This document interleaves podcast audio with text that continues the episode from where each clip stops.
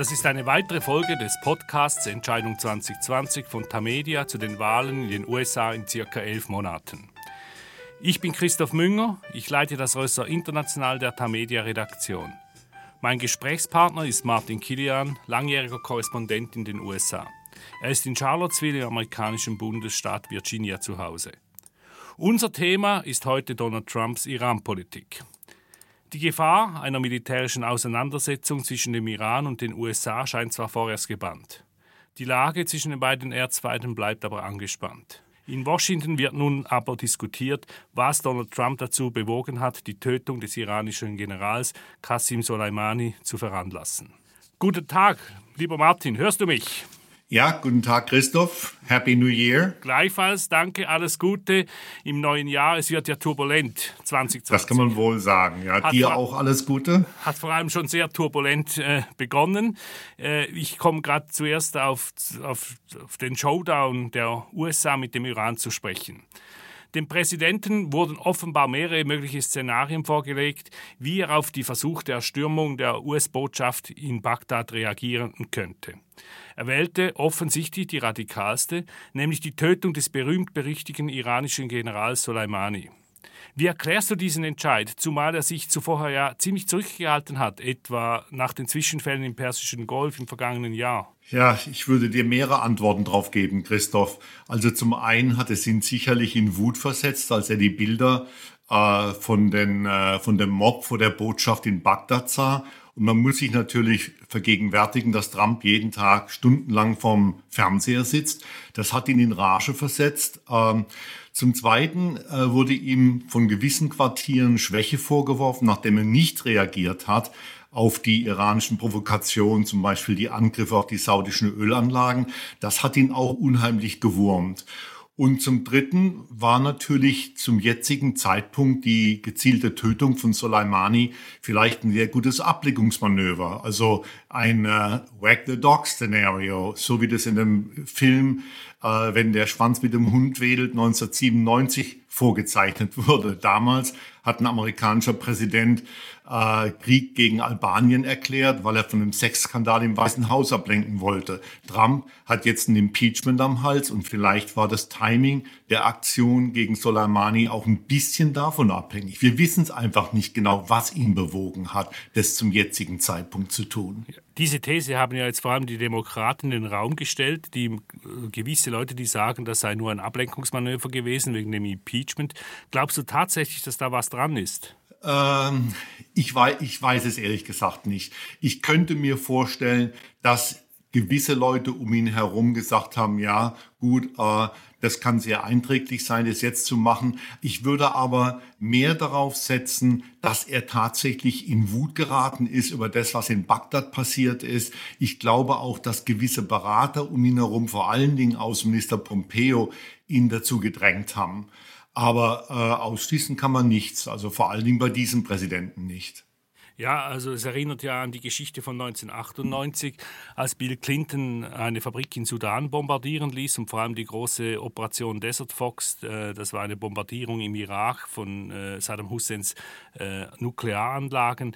Damals lief auch gerade das Impeachment. Ist das eine Parallele? Auch damals stand die These im Raum, Clinton wolle davon ablenken. Ja, das war natürlich schon irre.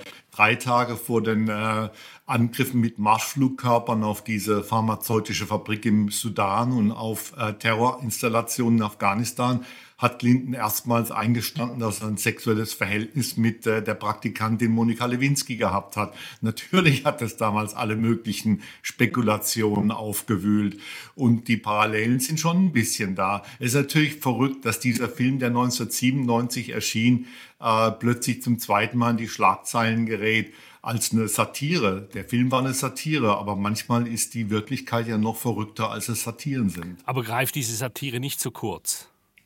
Ja, natürlich greift sie zu kurz. Man kann das nicht alles darauf reduzieren, äh, zu sagen, dass also das nur ein Ablenkungsmanöver war. Das glaube ich wirklich nicht. Aber ich kann es nicht ausschließen, dass in die Kalkulation, die da gemacht wurde im Weißen Haus, das mit reinfloss, zumindest ein bisschen. Hm. Du hast von den Beratern gesprochen, die um Donald Trump herum sind. Also das ist in erster Linie Außenminister Pompeo, dann Verteidigungsminister Mark Esper. Meine These, unter einem Verteidigungsminister James Mattis, dem Vorgänger von Esper, wäre es nicht so weit gekommen.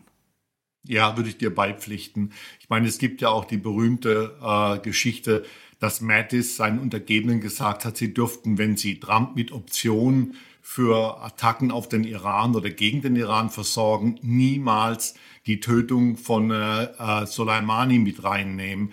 Das ist richtig, das wäre unter Mattis nicht passiert. Aber man muss einfach sagen, dass der Einfluss des Pentagons innerhalb der Administration sich vermindert hat. Die führende Stimme in dieser Administration ist Außenminister Mike Pompeo, der auch das volle Vertrauen von Trump genießt. Und Pompeo ist ein Falke, was den Iran angeht. Und er war ein Falke vor zwei, drei Jahren und hat sich daran nichts geändert meine, ich glaube unbestritten, dass Soleimani ein sehr schlimmer General war, hat tausende Menschenleben auf dem Gewissen, sehr blutige Hände, gerade was das Engagement des Iran in, Syrien betrifft.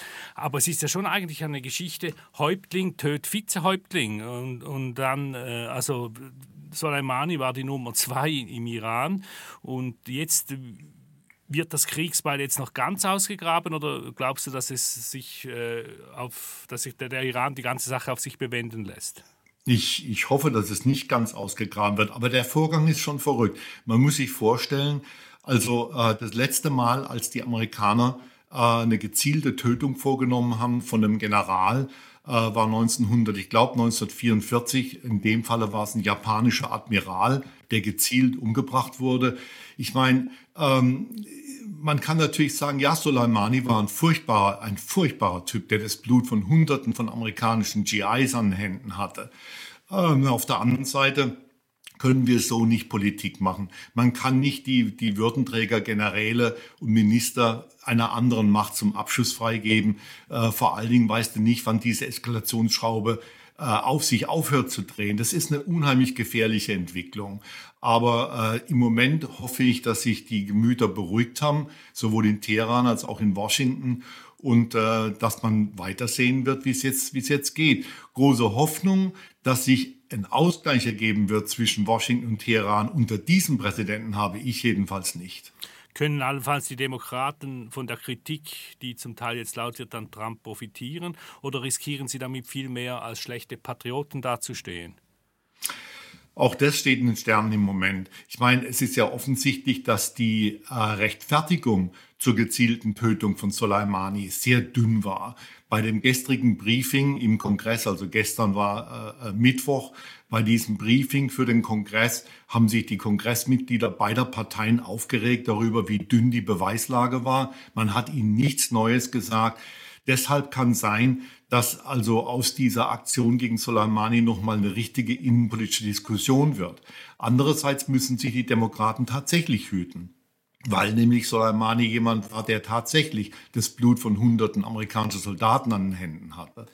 Und so kann ja, könnte man auch sagen, dieser Akt der gezielten Tötung Soleimanis könnte eine wichtige Trumpfkarte werden im, im Wahlkampf von Donald Trump. Könnte, ja. Es ist zum Beispiel so, dass Trump schon gestern, dass er das Wahlkampfteam von Trump hat gestern schon eine große Facebook-Anzeigenserie geschaltet, äh, wo man sich mit der Aktion brüstet. Aber ich glaube, dass die Fronten eigentlich so verhärtet sind. Unter Trumps Anhängern wird diese Aktion sicherlich Beifall finden, ganz klar, ganz klar. Auf der anderen Seite wird es sehr vielen Amerikanern Unbehagen einflößen, wie man hier rumfuhrwerkt, wie man hier spontan und impulsiv Außenpolitik betreibt, ohne dass die Risiken klar ersichtlich sind. Also mir ist es nicht klar, ob Trump letzten Endes wirklich davon profitieren wird. Ja, und höchstwahrscheinlich ist diese Geschichte respektive das neueste Kapitel dieser langen und traurigen Geschichte zwischen dem Iran und den USA noch nicht zu Ende. Martin, wir haben einmal mehr viel besprochen. Wir hören uns bald wieder und reden weiter. Dankeschön. Alles und, äh, Gute äh, in die USA. Danke.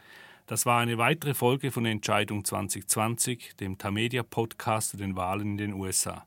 Besten Dank für Ihre Aufmerksamkeit. Nachhören kann man diesen Podcast auf den Websites von Tagesanzeiger, BATZ, der Bund, Berner Zeitung und allen anderen Tamedia Zeitungen. Am Mikrofon in Charlottesville, Virginia war Martin Kilian, hier in Zürich Christoph Münger. Bis zum nächsten Mal. Here as soon.